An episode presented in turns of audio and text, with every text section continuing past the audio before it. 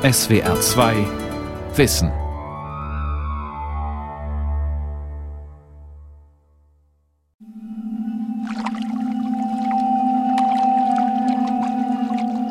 Unter den berühmten Quellen hat dich, Blauquelle, die ich besingen will, die Natur als Mutter der Dinge gemacht. Du bist wert, besungen zu werden, du Klarste unter den schönen Quellen. Du lässt kristallklares Wasser aus unerschöpflichem Abgrund fließen. Eine tiefere kann es, glaube ich, nicht geben.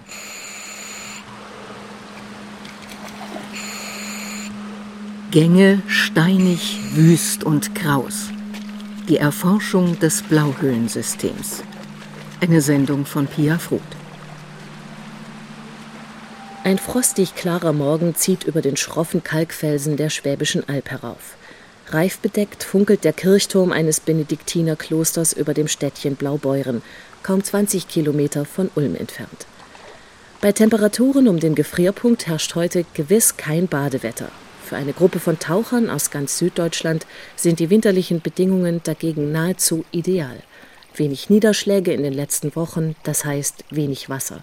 Kurze Tage, das heißt wenig Licht, wenig Algen und somit gute Sicht. Ich soll die Taucher in der Nähe des Klosters treffen. Nur ein paar Gehminuten entfernt, noch unter einer dicken Nebelglocke, rauscht Deutschlands tiefste und geheimnisvollste Quelle, der Blautopf.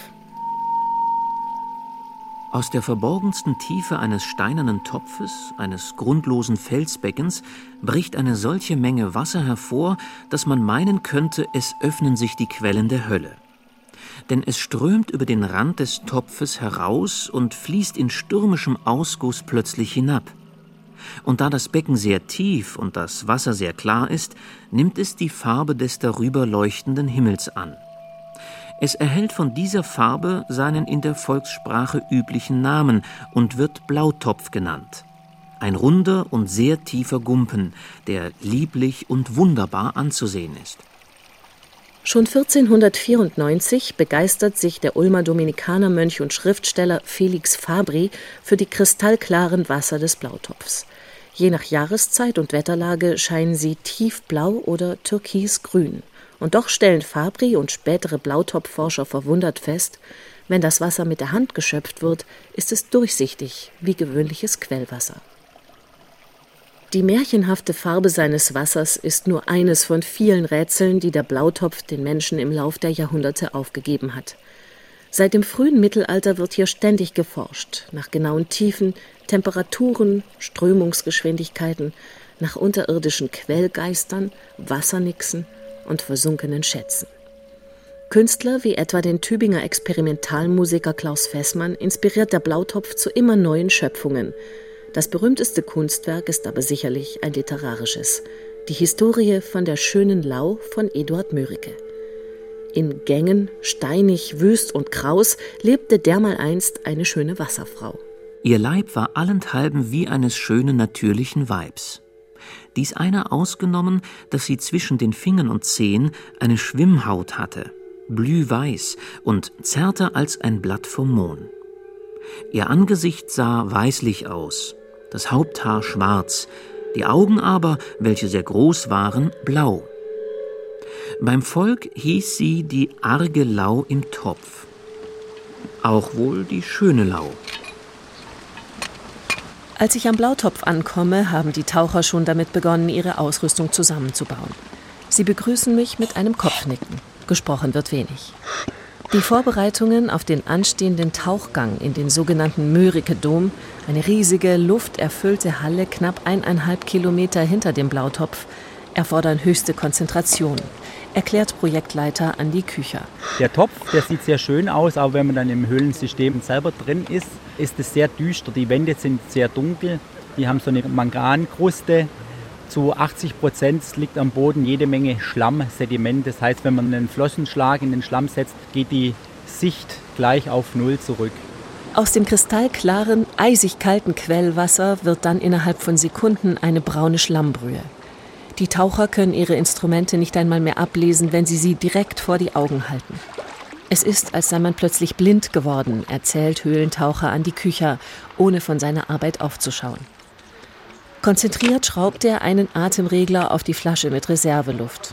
Ein komfortabler Luftvorrat ist wichtig, um unter Wasser nicht in Panik zu geraten, wenn der Tauchgang bei schlechter Sicht länger dauert als üblich. Und auch ein sogenanntes Reel kann unter Umständen lebenswichtig werden. Das kilometerlange Rettungsseil weist im Notfall immer den Weg zurück in den Blautopf. Wir haben alle 10 Meter einen Knotencode und alle 100 Meter einen größeren Knotencode angebracht, sodass man auch bei schlechter Sicht weiß, in welcher Richtung man taucht, also wie weit man jetzt vom Eingang entfernt ist. Andi Kücher ist einer der wenigen von der Stadt Blaubeuren handverlesenen Taucher, die ins unübersichtliche und beklemmend enge Gangsystem der Blauhöhle eintauchen dürfen.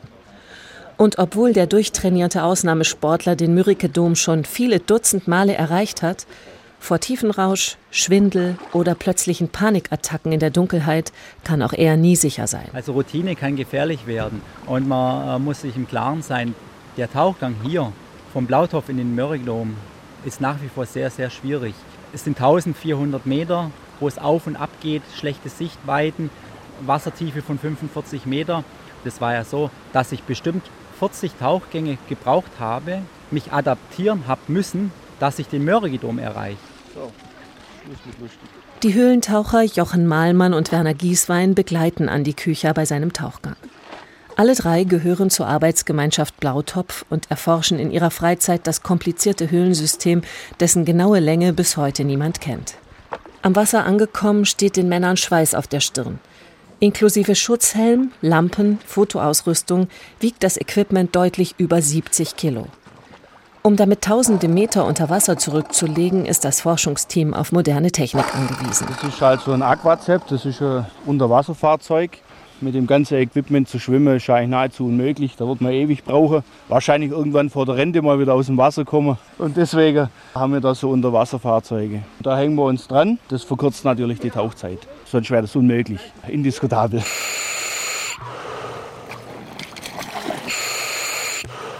Auf dem Rundwanderweg um den Blautopf bleiben einige Ausflügler stehen und schauen bei den Vorbereitungen zu. Darunter auch eine grauhaarige Frau in Hausschuhen, offenbar eine Einheimische. Mit ihrem Stock deutet sie auf die türkisblaue Wasserfläche. Ja, viele Gänge. Ich meine, wenn ihr da Sonder, Sondergenehmigung habt, ist das was anderes, aber es ist nicht ungefährlich. Die alte Blaubeurerin weiß, wenn auf der Alp ein Unwetter niedergeht, beginnt der Topf manchmal richtig gehend zu brodeln. Einmal hat er den halben Ort überschwemmt, erzählt sie. Und einmal hat die ganze Quelle nach Apfel gerochen, weil in einer fast zehn Kilometer entfernten Kälterei Saft ausgelaufen ist. Das liegt an den vielen Gängen, sagt die alte Frau und zeigt auf eine geologische Tafel am Wegrand. Unter dem Stichwort Verkarstung steht da, dass die Blauhöhle den Blautopf mit versickerndem Regenwasser von der gesamten Alphochfläche speist. Unter Verkarstung versteht man letztendlich die Lösung des Gesteins durch Sickerwasser erklärt der Stuttgarter Geologe und Höhlenforscher Wolfgang Uffrecht. Dieser Lösungsprozess setzt an Klüften an, die das Gestein durchziehen. Letztendlich ist es ein chemischer Lösungsprozess, denn das einsickernde Schneeschmelzwasser, das Regenwasser, ist ja nicht nur reines Wasser, sondern das nimmt aus der Luft und hauptsächlich dann aus dem Boden Kohlendioxid auf und dieses Gas zusammen mit dem Wasser reagiert zu Kohlensäure und diese Kohlensäure, die hat jetzt die Eigenschaft, den Kalk chemisch zu lösen. Diesen Lösungsprozess, den nennen wir Korrosion. Unter der gesamten Schwäbischen Alb spannt sich ein langsam wachsendes, viele hundert Quadratkilometer großes Netz aus Furchen, Rinnen, großen und kleinen Hohlräumen. Manche Karsthöhlungen sind sogar von der Erdoberfläche aus zu erkennen, an trichterförmigen Deckeneinstürzen, sogenannten Dolinen etwa. Einen weiteren Hinweis auf die Verkarstung liefert der eklatante Wassermangel, unter dem die Elbler seit Menschengedenken leiden. Typisch für eine Karstlandschaft ist, dass die Entwässerung unterirdisch stattfindet. Wenn man also heute über die Alphochfläche geht, dann sieht man eben keine Gewässer, keine Seen, keine Bäche, keine Flüsse. Wir haben dann also eine Karstlandschaft vor uns. Das System großer Karsthöhlen hinter dem Blautopf hat die Taucher in ihren Bann gezogen. Während die letzten Vorbereitungen für den heutigen Tauchgang laufen, erzählt mir einer von ihnen, wie es dort im Erdinneren aussieht. Mit leuchtenden Augen schwärmt er von meterhohen Tropfsteinen, lufterfüllten Hohlräumen, einem riesigen See und milchig weißen Kleinkrebsen ohne Augen. Das ist also schon, dass einem da fast die Tränen kommen, wenn man das dahinter sieht. Das ist ja gewaltig. Und vor allen Dingen, es gibt wirklich wenig Menschen, die sowas sehen können. Und vor ein paar Jahren, wenn uns jemand erzählt hat, dass wir auf der Alp sowas haben, den hätte mir komplett für verrückt erklärt.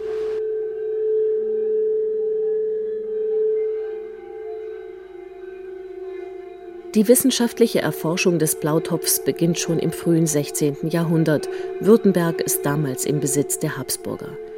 Fasziniert von der unergründlichen Tiefe der Quelle lässt König Ferdinand um 1530 eine erste Lotung vornehmen. In der Chronik der Schwarzwälder Grafen von Zimmern ist dieses spektakuläre, aber erfolglose Ereignis festgehalten. Man sagt, der römisch-König Ferdinandus hab ob anderthalb hundert Klafter Dief an Schnuren lassen hinabmessen, aber man hab keinen Grund noch erreichen kunden. Jahrhundertelang bleibt die genaue Tiefe der Quelle ein Geheimnis. Erst im September 1829 wird für die Blaubeurer Oberamtsbeschreibung eine erfolgreiche Lotung vorgenommen. Sie ergibt eine Tiefe von 71 Fuß, umgerechnet 20,3 Meter. Dem Protokoll fügt der Lotungsleiter an Davon, dass die alte Blaubeurer sage, die Quelle des Topfes sei in ihrer größten Tiefe so heiß, dass das Blei in ihr schmelze, noch bestehe, erhielt mein Verwalter ein Zeichen.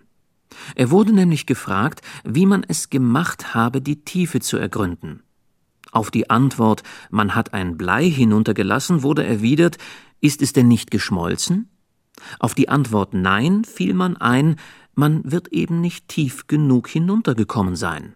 30 Jahre später räumt eine moderne Lotung mit diesem Mysterium endgültig auf.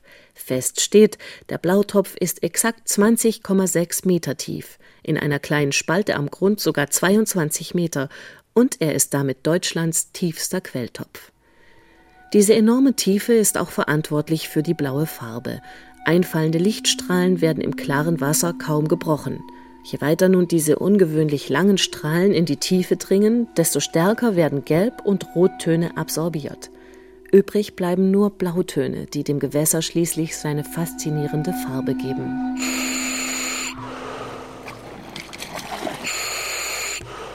Nach einer Stunde Vorbereitung sind die Höhlentaucher fertig zum Abtauchen. Brummend springen die Motoren der Unterwasserfahrzeuge an. In einer immer enger werdenden Abwärtsspirale versinken die Taucher im kalten Blau des Quelltopfs. Schon nach wenigen Minuten sind ihre Flossen zwischen gefiederten Algen und Schlingpflanzen nur noch als fluoreszierende Flecken zu erkennen. Das letzte Atemluftbläschen verschwindet.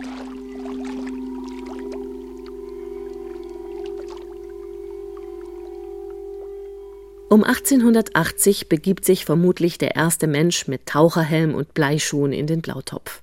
Mit dieser plumpen Ausrüstung muss er am Grund der Quelle viel Schlick aufgewirbelt haben, so dass er wohl nicht einmal mehr die Hand vor Augen gesehen hat. Die ernsthafte Untersuchung der dahinterliegenden Höhlen beginnt erst, als im Dezember 1957 zwei Münchner Sporttaucher am Grund des Blautopfs eine Öffnung entdecken, aus der ein starker Quellstrom hervorbricht. Vom Grund des Topfes sieht man nach oben, wie sich die Bäume über das Spiegelrund hineinbeugen. Also schon ganz romantischer, märchenhafter Anblick, vor allem wenn man hinuntertaucht. Kirchturmtief geht es da abwärts. Und dann beginnt die Unterwelt, die schwarzen Wasser, die aus dem Berg, aus dem Zentrum der Schwäbischen Alb sozusagen, ans Tageslicht drücken und gegen die hinunter in die Finsternis. Ab 1961 macht der Pforzheimer Tauchpionier und Autodidakt Jochen Hasenmeier die Blauhöhle zu seinem bevorzugten Forschungsobjekt. Am 4. November 1985 gelingt ihm schließlich der Durchbruch. Mit 300 Kilo Tauchausrüstung und Dokumentationsgerät durchtaucht er 1250 Meter der engen Unterwassertunnel und entdeckt einen Höhlensee in einer riesigen, lufterfüllten Kammer, den Mörike-Dom. Ein historischer Moment, den er in einem Filmdrehbuch dokumentiert hat. Ich tauche auf. Meine Helmlichter verlieren sich in lufterfüllter Nacht im größten Hohlraum der schwäbisch-fränkischen Alb. Im acht Meter tiefen See schwimme ich zum Ufer. Die Flossenbeine finden Halt im steilen Schlickhang. Ich stehe bis zur Brust im Wasser. Ich kippe die laufende Filmkamera aufrecht stemme sie mitsamt den brennenden Scheinwerfern aus dem grünlich gleißend abfließenden Wasser. Die Lichtbahn streicht hinauf in die Ostwand durch Tropfsteingenerationen, wandert höher ins Dunkel in Sinterkaskaden, die aus der Höhe eines zehnstöckigen Hauses herunterfließen. Das ist der Mörike-Dom. Seit Jahrmillionen Finsternis wölbt er sich über dem größten deutschen Höhlensee. Die schöne Lau, die Nixe, hat mir einen großartigen Empfang bereitet. Später entdeckt Jochen Hasenmeier noch zwei weitere Hallen, die er Äonendom und Mittelschiff nennt. Dann bremst ein Tauchunfall im Wolfgangsee Jochen Hasenmeiers Forscherdrang. Querschnittslähmung. Damit er trotzdem weiter in der Blauhöhle tauchen kann, baut ihm ein befreundeter Orgelbauer ein U-Boot, den Speleonaut, den Höhlenfahrer. Als Hasenmeier damit 1996 in der Blauhöhle ein fossiles Bachbett entdeckt, entwickelt er, wie schon so viele Blautopfforscher vor ihm, seine eigenen kühnen Theorien. Das Höhlensystem sei, so lässt er verlauten, viel älter als bisher angenommen. Statt ein paar hunderttausend Jahre schätzt er 25 Millionen Jahre. Unerschrocken legt sich Hasenmeier mit der Expertenwelt an. Die wassergefüllten Alphöhlen seien bei der Entstehung des Mittelgebirges abgesunken. Darum vermutet Hasenmeier in großer Tiefe ein gigantisches Thermalwasservorkommen. Über 1000 Jahre könnte man mit diesem Wasser alle Haushalte der Schwäbischen Alb mit Energie versorgen, meint der Tauchpionier. Zielgerichtete Bohrungen bringen nicht das erhoffte Ergebnis. Trotzdem verkämpft sich Hasenmeier bis heute weiter für seine These. Unterdessen forschen andere Höhlentaucher weiter. In den letzten zehn Jahren haben sie etliche neue Kammern entdeckt und vermessen. Ohne Hasenmeier. Dass der Weg durch die Blauhöhle nur wenigen hochspezialisierten Höhlentauchern vorbehalten sein sollte, hat anderen Höhlenforschergruppen keine Ruhe gelassen. Unermüdlich haben sie von oben sozusagen nach einem trockenen Zugang ins Reich der schönen Lau gesucht, erzählt der Geologe Wolfgang Uffrecht. Wenn man mal die Schüttung des Blautopfes anschaut, die ja bis zu 32 Kubikmeter pro Sekunde betragen kann, dann weiß man, dass dort ein sehr großes Einzugsgebiet über die Albhochfläche sich erstreckt und daraus kann man eigentlich schon schließen, dass da große Höhlensysteme, Hohlräume da sein müssen. Und die Höhlenforscher versuchen auch seit Jahrzehnten eigentlich schon von Schächten aus, die von der Albhochfläche aus in die Tiefe gehen, in dieses Höhlensystem hineinzukommen. Ein paar Kilometer westlich, unweit der Bundesstraße in Richtung Ulm. Klickend schließt sich der Karabinerhaken an meinem Sicherheitsgurt. Ein Griff an die kleine Stirnlampe, ein bläulicher Strahl blitzt auf. Die beiden ehrenamtlichen Höhlenforscher Markus Bold und Fritz Mammel nicken. Es kann losgehen. 40 Meter senkrecht in die Tiefe, an wackeligen Aluleitern einen kaum schulterbreiten Schacht hinunter in die Vetterhöhle. Sekunden später ist von Fritz Mammel nur noch angestrengtes Atmen und das Rascheln seines roten Neoprenanzugs zu hören. Immer drei Verbindungen zur Leiter, hat er mir eingebläut. Hand nur loslassen, wenn beide Beine sicheren Halt haben. Beim Blick nach oben schneidet der enge Schacht ein Viereck aus dem Himmel. Es verdunkelt sich, als auch Markus Bold über mir mit dem Abstieg beginnt. Schon nach ein paar Metern erwärmt sich die Luft. Wie in allen Karsthöhlen der Schwäbischen Alb herrscht hier eine konstante Temperatur von etwa 9 Grad. Die Leitersprossen sind glitschig von ockerfarbenem Lehm, der Grund des Schachts nicht zu erkennen. Dafür weht ein frischer Wind, ein Kamineffekt, erklärt die Stimme von Markus Bold aus dem Halbdunkel über mir. Durch den Temperaturunterschied pfeift ein ständiger Luftzug aus dem unterirdischen Hohlraum nach oben. Auf der Suche nach einem trockenen Zugang zum Blauhöhlensystem ist die Arbeitsgemeinschaft Höhle und Karst Grabenstätten diesem Wind vier Jahre lang gefolgt. Irgendwann sagt einer nach oben, ich glaube, da kommen wir rein. Na, dann geh halt mal. Man hört nichts. Viertelstunde. Dann kommt er wieder und sagt, unglaublich, unglaublich, ihr müsst alle sofort runterkommen. Ja, und dann sind wir sechs Mann runter, sind hier in die Halle rein.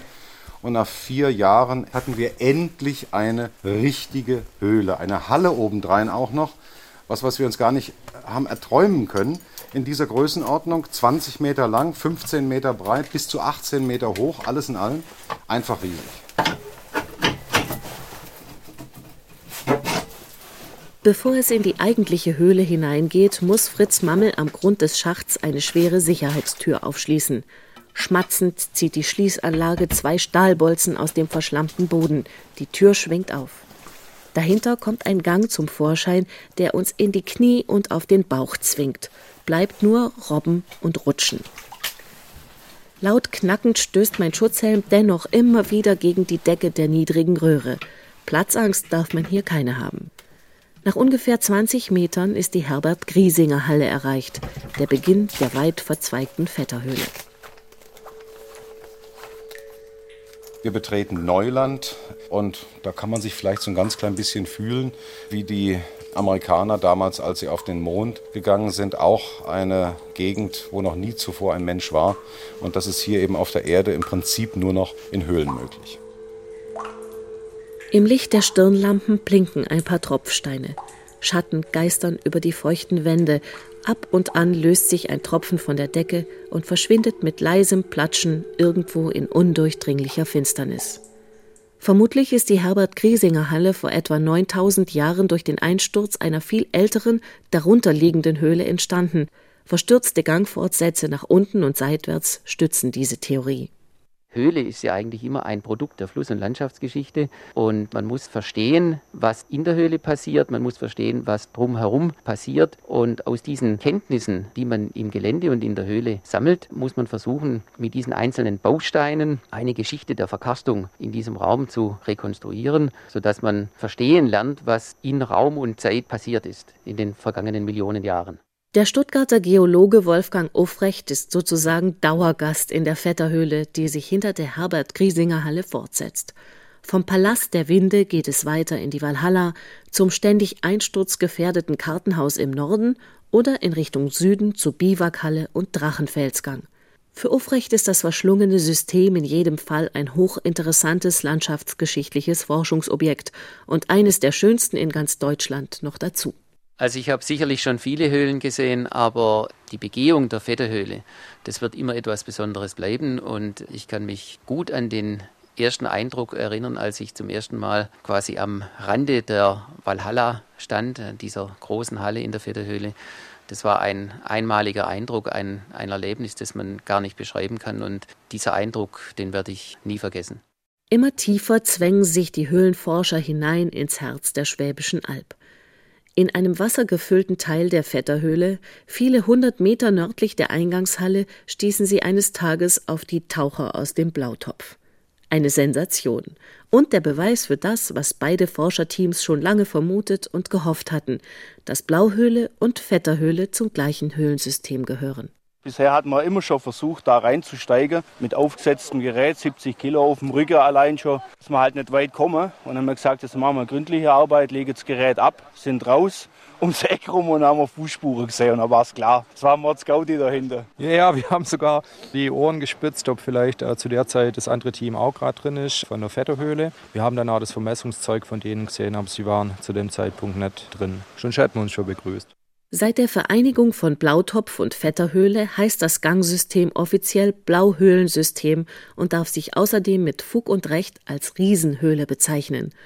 Unter diesem Namen werden Höhlen mit mehr als 5000 Meter Länge ins internationale Höhlenkataster aufgenommen. Wenn wir andere Karstgebiete mal betrachten, da gibt es natürlich sehr viel größere Systeme. In den Alpen sind Systeme mit 10er Kilometer Länge keine Seltenheit. Aber für unsere Verhältnisse, für unser kleines, überschaubares Karstgebiet, Schwäbische Alb, ist es natürlich eine herausragende Stellung durch die Länge und vor allen Dingen eben auch durch die Größe der Räume. Auch in anderer Hinsicht ist das Blauhöhlensystem unter den deutschen Höhlen einzigartig. Vor einigen Jahren stießen die Taucher auf eine eiszeitliche Schneckenart, die längst als ausgestorben galt. In der Blauhöhle erfreuen sich die nur wenige Millimeter großen Brunnenschnecken bester Gesundheit. Experten sprechen von lebenden Fossilien, nur eine von vielen wissenschaftlichen Überraschungen. Erst kürzlich hat auch Geologe Wolfgang Ufrecht in der Vetterhöhle wieder etwas Neues entdeckt, einen sogenannten Harnisch, als Harnische werden Strömungen im Gestein bezeichnet, die tektonische Bewegungen anzeigen. In der Vetterhöhle verlaufen diese tiefen Strömungen interessanterweise waagerecht, nicht wie bei der Mehrzahl der Höhlen senkrecht. Was das zu bedeuten hat? Die Wissenschaftler halten nichts von überstürzten Thesen. Jahrhundertelange Forschungen im Blauhöhlensystem zeigen, wie wenig Theorie und Praxis mitunter gemein haben. In der Vetterhöhle, viele Meter unter der Erdoberfläche, begreife ich, warum Dichtung und Wahrheit hier nur allzu leicht verschwimmen.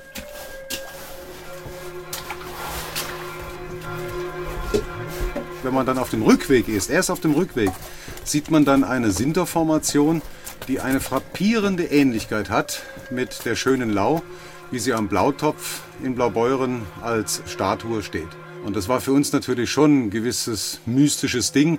Jedenfalls die schöne Lau, die müssen wir jetzt jedes Mal fragen, weil wir uns ja vor ihr verneigen müssen. Bevor wir in die Höhle gehen, dürfen wir rein. Bis jetzt hat sie nie Nein gesagt, aber wir verdanken uns auch jedes Mal, wenn wir wieder rausgehen, indem wir uns noch einmal tief verneigen vor ihr, sagen Dankeschön und gehen wieder raus. Wir sind heil draußen. Im Frühjahr 2010 haben auch die Taucher der Arbeitsgemeinschaft Blautopf einen trockenen Zugang zum Blauhöhlensystem gefunden. Eine mächtige Bohrmaschine hat im Auftrag der Stadt Blaubeuren mehr als 17 Meter Fels durchbrochen. Dieser neue Schacht führt nun direkt in den legendären Mörike-Dom. 2017 hat der benachbarte Höhlenverein Blaubeuren den engen Entdeckerschacht in der Vetterhöhle geschlossen und einen neu gebohrten, komfortableren Zugang mit einer fest installierten Leiter in Betrieb genommen. Das macht den Einstieg leichter und schneller. Man kann sich weiter vorarbeiten in das endlose Gewirr aus engen Röhren, Spalten und Gängen. Man darf natürlich nicht einfach so, wenn man das möchte, irgendwo anfangen, ein Loch zu buddeln. Das muss man sich genehmigen lassen. Man muss im Prinzip im Höhlenverein sein, dass dieser wissenschaftliche, parawissenschaftliche Hintergrund vorhanden ist, dass das Denkmalamt sagt, okay, was ihr da macht, ist nicht einfach just for fun oder so, sondern da steht eben ein wissenschaftliches Interesse dahinter. 14,6 Kilometer des weit verzweigten Blauhöhlensystems sind inzwischen erforscht, vermessen und kartiert. Sie tragen Namen wie aus einem Fantasy-Film. Halle des verlorenen Flusses zum Beispiel, Schluckloch oder Schwarzer Kamin. In verschiedenen Arbeitskreisen untersuchen Wissenschaftler aus dem In- und Ausland dort gemeinsam mit den oberschwäbischen Höhlenforschern Minerale, Tropfsteine, Fossilien und Mikroorganismen, die in der Blauhöhle leben. Manchmal bleiben die Forscher dabei mehrere Tage unter der Erde. Nachts schlafen sie in Biwaklagern. Tagsüber wandern, tauchen und klettern und rutschen sie durch senkrechte Kamine, dunkles Wasser und gelben Schlamm. Wen die Höhle einmal gepackt hat, den lässt sie nicht mehr los.